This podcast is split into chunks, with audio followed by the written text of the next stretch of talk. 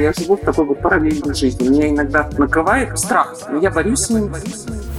По группе крови даже. У нас у всех первая положительная, у него третья. И накануне медкомиссия. Не так важна история вопроса, важно, что теперь с этим делать. У нас хорошая, крепкая семья. Крепкая семья. Все любят этого мальчика. 15 лет его воспитывают. 15 лет его воспитывают. Эта ситуация трудная, чтобы не сказать очень трудная, а трудные ситуации потому называются трудными, что из них нет легкого безболезненного выхода. Здравствуйте, это подкаст «Страхи». Меня зовут Наталья Лосева. Мы начинаем новый сезон, который будет состоять из таких маленьких сезонов. И первый маленький сезон посвящен разным проблемам, а иногда боли в браке и в отношениях. У этого сезона совершенно замечательный куратор, эксперт, известный психолог Александр Колмановский. И, собственно, он и будет разбирать те ситуации, с которыми приходят наши герои. Ну, а я так буду задавать вопросы и, может быть, делиться какими-то своими впечатлениями. Сегодня у нас в гостях Вероника. Я очень благодарна за то, что она к нам пришла, потому что она пришла с, может быть, не самой частой ситуацией, но поверьте мне, я знаю такие ситуации, и я знаю, с какой болью живут люди, участники вот этого сюжета. Вероника воспитывает в счастливом браке, как я понимаю, троих детей, и все хорошо. Кроме того, что только Вероника знает, что один из ее детей не от ее любимого супруга. Все так, Вероника? Все так. Ну, расскажите тогда вашу историю сначала, может быть, насколько вы сочтете нужным ее поделиться, и потом подумаем с Александром, как с этим жить. Конечно, я не планировала такой сценарий. Просто он сам по себе развернулся. Я встретила в 30 с небольшим лет мужчину. Мне показалось, что он влюбился в меня. И все дальнейшие действия, которые происходили в наших отношениях, наверное, ответственность я делегировала на него и ждала каких-то предложений потому что он тоже был женат. Я была замужем к тому времени больше 10 лет. Ну, нормально, когда люди встречаются, влюбляются, у них рождаются дети, продолжаются отношения. Но кроме просто встречи и слов о пылкой любви, дальше никаких действий с его стороны не было и желаний не было. И когда я забеременела, в силу своих религиозных соображений, я не могу избавиться от ребенка. И я приняла решение родить ребенка. К сожалению, еще была такая не очень понятная ситуация. Я действительно на самом деле не знала до конца, пока не родился сын, чей-то ребенок. Ну и когда все свершилось, каких-то действий от мужчины, отца ребенка о том, чтобы там создать семью, разрушить, как бы проститься с прошлыми отношениями его и моими, тоже не последовало. У меня еще накладка получилась. У меня умер отец, как раз когда я ходила беременная, пока я там рожала. И как-то та боль, она вообще захлестнула мое будущее. И как-то вот когда уже родился сын, я даже, наверное, не думала о том, что жду я этого, не жду. В общем, как-то решение родилось само, потому что я боялась, что я вообще останусь одна здесь и потери отца, и я сейчас останусь без мужа, с которым, в принципе, у нас довольно стабильные отношения. И, в общем, приняла решение оставить ребенка и оставить всю ситуацию как есть. И э, я, на самом деле, даже перестала ждать каких-то предложений от отца ребенка. С тех пор, собственно говоря, я живу в такой вот параллельной жизни. Меня иногда накрывает страх но я борюсь с ним, я хожу к психологам, я хожу на исповедь к священникам. Очень часто святые отцы входят в мое положение. Мне легче от этого. Но проблема еще в том, что я вижу в этом ребенке того человека, который, в принципе, мне на сегодняшний день уже даже неприятен.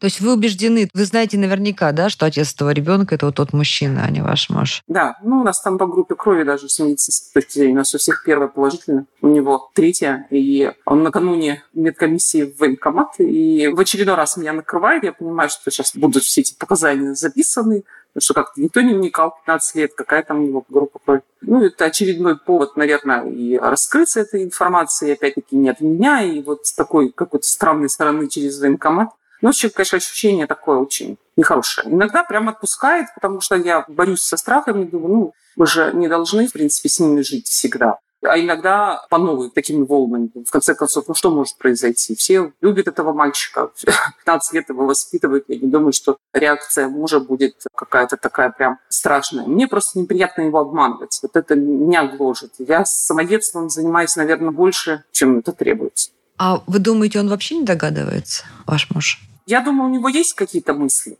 но он боится, наверное, тоже говорить на эту тему. Ох, бедный вы, бедный. Ну что, Александр, ну прям боль больская, да? Ну что, как распутать клубок? Вероника, я хотел бы уточнить для просто ясности картины некоторые вещи. Правильно я понял, да, правильно я услышал, что на тот момент ваши отношения с мужем ну, несколько охладились. Да, они немножко охладили, потому что мы сменили место жительства, а переехали вообще в другую страну, в другой город. Наверное, в силу поиска внимания, что ли, какого-то и профессионального, и профессионального сложилась эта ситуация. И он работал тогда вахтовым методом, мы виделись редко. И Слушайте, у меня такая есть еще личная история. Я очень рано потеряла маму, я росла с мачехой. У меня очень стойкая недолюбленность, очень. Вот эти вот мои проявления в поисках, чтобы меня все любили, чтобы меня там все желали, это мне кажется, что это тянется из детства. Как складывались ваши отношения с мужем потом? Они сколько-нибудь восстановились, потеплее и остались примерно на том же уровне? Да, наши отношения после рождения сына Вообще нас дети объединяют. Это наша основная такая совместная деятельность, лечение, радость, забота. У нас родилась дочь, потом спустя еще пять лет называть отношения плохими, сошедшими на нет, нет, такого нет. У нас хорошая семья, я считаю, что вот если бы не этот факт, который... Вероника, ну, простите, меня... пожалуйста, если сравнивать характер ваших отношений не с тем, как бывает очень плохо, а с тем, как бывает очень хорошо, еще раз, я не поняла вопрос. Вы сказали, у нас не такая уж совсем плохая семья. Вот мне, чтобы понять... Нет, не неплохая. У нас хорошая семья. Mm-hmm. У нас хорошая, крепкая семья, партнерская. А если говорить не вообще про семью, а именно про ваши отношения с мужем, насколько вы близки, а, насколько вы дружны и насколько живы ваши чувства, да? Я люблю своего мужа, уверена, что он меня тоже любит. Угу. Это очень приятно слышать. Скажите, а помимо вот этой любви, насколько вы дружите, вот просто как настоящие друзья, в общечеловеческом смысле этого слова?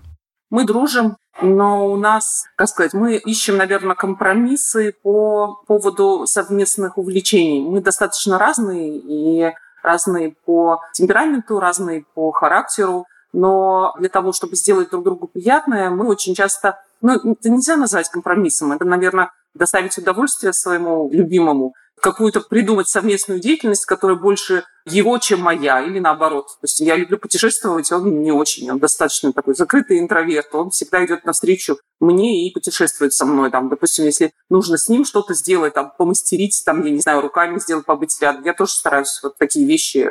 Понятно, чудесно, это дорого стоит. Скажите, пожалуйста, насколько при этом у вас в традиции и вам, естественно, разговаривать друг про друга? Вникать в какие-то частные обстоятельства друг друга, в его отношения с его друзьями, насколько он в вас в этом смысле вовлечен?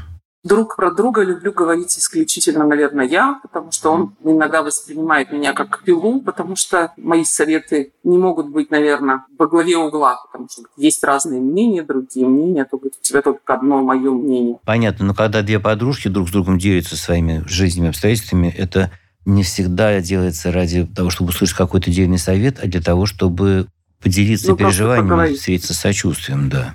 Смотрите, Вероника, к чему я все это расспрашиваю. Ситуация действительно драматична, и тут даже не так важна история вопроса. Это может произойти по самым разным причинам. Может быть, какое-то случайное увлечение, может быть, какой-то жизненный кризис. Важно, что теперь с этим делать. Вы этого вопроса не задаете, но, кажется, он висит в воздухе, иначе что мы, собственно, обсуждаем. Я понимаю, что эти советы легче давать, чем реализовывать, но я не вижу другой перспективы для вас, кроме как, несомненно, все это мужу рассказать. Иначе это не со стопроцентной, но с очень большой вероятностью вскроется каким-то другим образом. ДНК-анализ, действительно, он начнет видеть какое-то внешнее сходство и несходство. И если он узнает об этом не от вас, то будет очень плохо. Если узнает от вас, тоже может быть плохо, но это плохо или не очень большое плохо, очень сильно зависит именно от контекста отношений, от характера сегодняшних отношений, поэтому я пытался себе его представить. Но ведь есть еще в этой истории и сам мальчик, да, который... друзья, эта ситуация трудная, чтобы не сказать очень трудная, а трудные ситуации потому называются трудными, что из них нет легкого безболезненного выхода.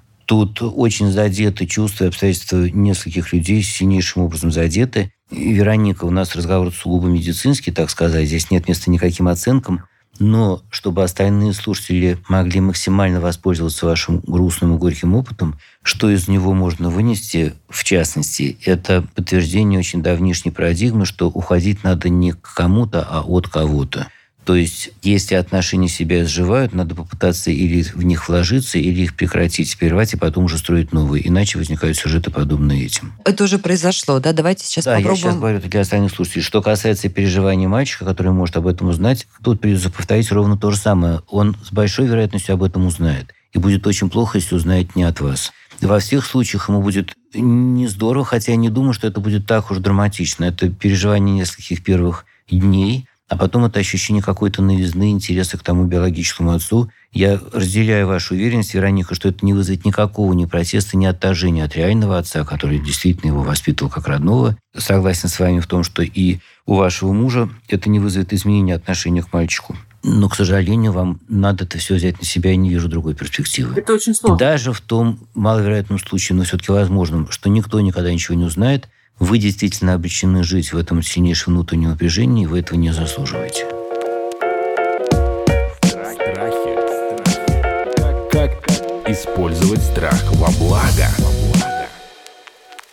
Ну, давайте подумаем вместе, какой может быть выход. Вероник, вот вы сами-то как? Вы же наверняка же миллион раз да, размышляли и разные сценарии да, простраивали. Миллион раз, и люди, к которым я обращалась, ну, не столько за советом, как мне это сделать, там, или что мне вообще надо сделать. Как-то вопрос, вот что мне делать, он вообще никогда не стоял. Но мнение, допустим, тех людей, они тоже разделилось. Одни говорят, что это не нужно совершенно признаваться в этом. Но я, чем больше времени проходит, да, чем взрослеет ребенок, у нас очень сложный пубертат, очень сложный. Я понимаю, что я не могу объяснить ему эту ситуацию, и мужу не могу объяснить, потому что там другие дети, переживая подростковый возраст, совершенно были другие, потому что набор ген другой. И у меня единственное, что с возрастом приходит, наверное, вот потребность, потребность действительно озвучить это, потому что не столько там жить с этим тяжело, это не просто, но я, наверное, вот за эти годы смирилась, какой-то выбрала какую-то такую внутреннюю стратегию, убирать вот эти панические атаки, которые бывают. Скажите, пожалуйста, у вас есть какой-то запрос? Запрос? Да. Запрос, вопрос. Если говорить про эту ситуацию, сказать, вы, в принципе, на мой запрос ответили, что нужно это сказать, но, может быть, поговорить об обстоятельствах вообще, вот э, как найти повод, чтобы заговорить об этом? Это тоже вопрос, но второй. А первый вопрос – это как именно говорить? Нужно ли говорить? На этот вопрос я как мог уже ответил. Да. Но следующий вопрос, как именно говорить. И с мужем, во всяком случае, надо говорить максимально откровенно, так же, как вы сейчас это описали нам. И знаете, в вашем описании, которое сейчас прозвучало, это звучит очень понятно. Да, это слабость, но это понятно человеческая слабость. Естественно, у мужа это вызовет массу других переживаний, кроме вот этого понимания но эту сложность – это подоходный налог, который придется заплатить. Трудность этого разговора, тяжесть его для вас – это подоходный налог, который придется заплатить за тогдашнюю ситуацию, когда женщина забеременела другого мужчины и не прервав беременность, и не сказав мужу, ну как-то вот так решил это для себя. А тут же, наверное, он еще, мне почему-то кажется, у него может вызвать отдельную негативную реакцию, вот это ощущение, что меня обманывали, что он этого ребенка воспринимал как своего, а он не свой. Вот все-таки я боюсь, что это может сказаться на его самоощущениях как отца этого ребенка. Может сказаться, да, но чем позже этот, как сейчас говорят, каминг-аут произойдет, тем с большей вероятностью у него это все вот такие чувства. Максимально терапевтично для него будет максимальная открытость Вероники. Да, обманывала, очень из-за этого переживаю. Обманывала, потому что боялась, боялась тебе сделать больно. Боялась тебе сделать больно. Да. Угу. Но понимаю, что... Да, я боялась сделать больно. Это основное было. Это Конечно, правда несомненно, же, да. да, ему будет важно это услышать. А как бы это могло быть? Куда-то там им поехать, может быть? как-то ну, Конечно, его отношение не изменится к ребенку, его отношение изменится ко мне. Вот радикальных мер. Самый мой большой страх, если мы говорим о страхе, что он просто примет решение со мной расстаться. Я вообще не готова к этому. Да, понимаю, никакой гарантии обратного туда дать невозможно, это не исключено, Конечно. поэтому я и пытался узнать характер нынешних отношений. И если у него накопилось какое-то напряжение в этих отношениях, какой-то протест, простите, подхватывая вашу терминологию, против ваших попыток его пилить, тогда я бы до этого разговора попытался этот контекст изменить и сделать его более теплым, и перестать ему давать какие бы то ни было советы, и вообще как-то комментировать его ситуации, когда он об этих комментариях не просит потратить на это сколько-то недель или месяцев, почувствовать, что ситуация как-то согрелась, и тогда приступить к этому очень трудному разговору. То есть прям намеренно прийти в ту точку синусоида семейных отношений, когда все очень хорошо. И Веронике будет особенно ведь больно вот в этом все хорошо. Ой, как это трудно. Нет, у нас нельзя сказать, что какие-то... Это мы не переживаем кризис. Нас Это хорошо, если сравнивать с семьями, которые сейчас переживают кризис. Но мне еще раз хочется вам подсказать, посмотреть на вашу ситуацию с позиции, сравнивать не с тем, как бывает очень плохо, а с тем, как бывает по-настоящему хорошо, когда двое супругов друг к другу относятся максимально тепло, близко и открыто. Когда можно и хочется друг другу все о себе рассказывать. Вот к этому надо постараться приблизиться. Вы знаете, вы правильно сформулировали, у меня просто, может быть, не хватает такой правильной, что ли, профессиональной формулировки охарактеризовать сегодняшнее состояние наших отношений. У нас в этом году 29 лет совместной жизни, вот буквально меньше месяца осталось. 29 и, э, лет. У нас просто нет уже таких людей рядом, с которыми мы дольше жили. Даже вот родители, мы с родителями столько дольше не жили. Вы сказали о том, что смотреть на отношения не то, что как плохо, а как должно быть хорошо. Да. Что у нас хорошо, что не надо там готовить вот эту почву для того, чтобы дополнительно да, э, эту ситуацию там смягчить. Но очень хорошо, если у вас уже так все хорошо, значит, у вас уже есть основания поступать к этому разговору. Наверное, но Вероник, больше всего боитесь того, что соберет вещи и пренебрегая вот этой жизнью разделенной, уйдет. И это, наверное, второе. На первом месте то, что он поймет, что я его обманываю все это. Вероника, это действительно неприятная угроза. Но вы действительно обманывали все это время. Я не представляю себе да. возможность как-то прочно построить жизнь на игнорирование этого факта. Что касается другого опасения, которое у вас на втором месте, что он уйдет, да, к сожалению, не исключено. Но это, если и будет, это все-таки будет какой-то первой импульсивной его реакцией. И, повторюсь в который раз, если есть возможность эту реакцию как-то смягчить и сделать менее вероятной, то это связано именно с вашей откровенностью, а не с попытками отсрочить угу, это правда. Понятно, я поняла вас. Александр, а что с мальчиком? Вот как мальчик должен об этом узнать? Если узнать, то когда, от кого? Параллельно с тем, как родители объяснятся, позже, раньше? Как правильно? Я бы решал этот вопрос после разговора с мужем, и в зависимости от результата разговора с мужем, в перспективе и в идеале, да, конечно, мальчик должен об этом узнать. Опять-таки, он с большой вероятностью об этом узнает сам. Или будет догадываться. И очень плохо, если для него эта тема будет такой закрытой фигурой молчания напряженной. Это в нем вызовет недоверие, глубинное недоверие к людям вообще и к женщинам в частности. Это чревато большими сложностями потом для него в личной жизни. Он не будет верить своим женщинам. И даже, может быть, будет не понимать этого чувства и его истории – но так будет. Но вот когда говорить и в какой форме, это я решал бы, к этому вопросу я вернулся бы после разговора с мужем. Но в целом какие могут быть? Ну, не целом, аргументы, да, объяснения. Как, друзья, люди, как есть, да? в принципе, Прав... относятся к нам гораздо лучше, чем мы об этом думаем, как написано в Марселе Просто и правильно написано. И у мальчика будут сложные чувства, но одно из них, и одно из самых сильных, это будет благодарность вам за вашу доверительность. Это будет сочувствие к вашим переживаниям, которыми вы с ними делитесь, что вы жили все эти годы в таком напряжении, в такой лжи, в таком раскаянии, и как хорошо, что вы теперь можете ему открыться. То есть так с ним и говорить по-взрослому, да? Да. Знаете, друзья, эти разговоры делятся не на взрослые и детские, а на честные и нечестные. Ой. А как, а, ну, наверняка после этого разговора, допустим, он захочет, наверное, узнать, да, кто конечно, его отец да, биологический. Надо будет пойти ему навстречу, насколько это возможно. А вот э, его биологический отец вообще не проявлял никаких попыток там как-то узнать, как он живет? Ну, очень инфантилен. Нет, нет, он знает, все прекрасно угу. знает, там периодически какие-то там смс пишет. Ну, это какой-то уровень. Несмотря на то, что он меня на 10 лет старше, угу. какой-то уровень вот этого подростковости. И вот это все тоже надо будет ну, мальчику обязательно... Никаких там предложений каких-то. У меня как это в сценарии, если мужчина любит, должны быть какие-то решения, там, предложения, там, семейной жизни, еще что-то. Ну, какие-то... Нет, вот таких не было никогда, ни решений, ни предложений никогда. Так вот, ну да, хорошо. Вероника, ну, есть, вы совершенно правильно говорите, но вы описываете зрелого мужчину. И также совершенно правильно говорите про этого мужчину, что он незрелый, что он инфантильный. Это действительно так, только очень важно это произносить и во внутреннем даже монологе не оценочно, а чисто медицински. Это действительно человек, которому жизнь не позволила достаточно созреть, который инфантилен. И это очень важно открыто объяснить вашему сыну, чтобы он правильно понимал дистанцированность, такую отрешенность, безответственность своего биологического отца, чтобы у него не возникло осуждения по его адресу. Ну да. Ну, он, кстати, по характеру во многом похож, и это очень и раздражает, и, и болит то же самое. Этот инфантилизм, он такой неправильный. Александр, вот эта Вероника объективно говорит о том, что э, она ну, вот, видит черты своего биологического отца в своем ребенке, или это ее вот какая-то боль так проявляется, что она видит там, где, может быть, их и нет? Ну, в таком поверхностном приближении я этого никак прокомментировать не могу. Но что Вероника действительно обращает себя внимание в ваших комментариях, это раздражение и протест, которые у вас прорываются по адресу обоих этих мужчин и ребенка его биологического отца, и с этим очень важно бороться. Я понимаю вас, да. Спасибо. Угу, хорошо.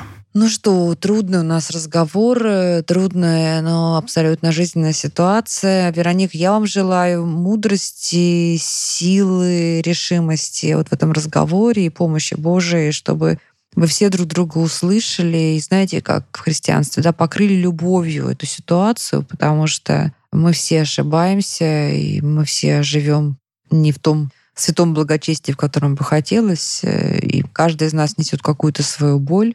И я бы хотела очень искренне от всего сердца, чтобы действительно в вашей семье закончилась вот эта ложь, вы сняли с себя этот совершенно неимоверный груз, неимоверный груз. Я вам сострадаю вот прям до кончиков пальцев. И ваши прекрасные мужчины, сын, муж и другие дети все поняли, простили, и вы, конечно, вы не сможете перевернуть эту страницу навсегда, но чтобы вот эта боль действительно омылась э, и покрылась любовью и еще многими годами жизни. Если у вас будут силы и желания, то после этих разговоров, надеюсь, что они произойдут, приходите к нам, поделитесь, пожалуйста, как все прошло, как вы в семье прошли этот кризис. Опять же, надеюсь, что все будет благополучно. И огромное вам спасибо за то, что вы к нам пришли и рассказали, потому что нужно выговаривать свою боль не только для вас, но чтобы сейчас, я уверена, многие люди послушали, и у них это отзовется, им станет немножко легче, может быть, они тоже услышат и голос Александра и сделают свои Я вам шаги. очень благодарна, знаете, за что у меня впервые, наверное, вот в ходе разговора появилась мысль, и не было раньше, о том, что действительно нужно признаваться. Дай Бог, дай Бог. Спасибо. Ну что, друзья, это был эпизод подкаста «Страхи», где мы с куратором вот этого мини-сезона о проблемах и боли в семье, в отношениях, известным психологом Александром Колмановским, говорили с нашей героиней Вероникой. И она вот эту свою боль и проблему формулирует так, что живу во лжи, мой ребенок не от мужа. Насколько хватило сил, мы разобрались и ждем развития этой истории. Оставайтесь с нами, подписывайтесь, будем разбирать разные случаи к добру и благу. Подкаст «Страхи». Подписывайтесь на подкаст на сайте ria.ru в приложениях подкаст с Web Store и Google Play. Комментируйте и делитесь с друзьями.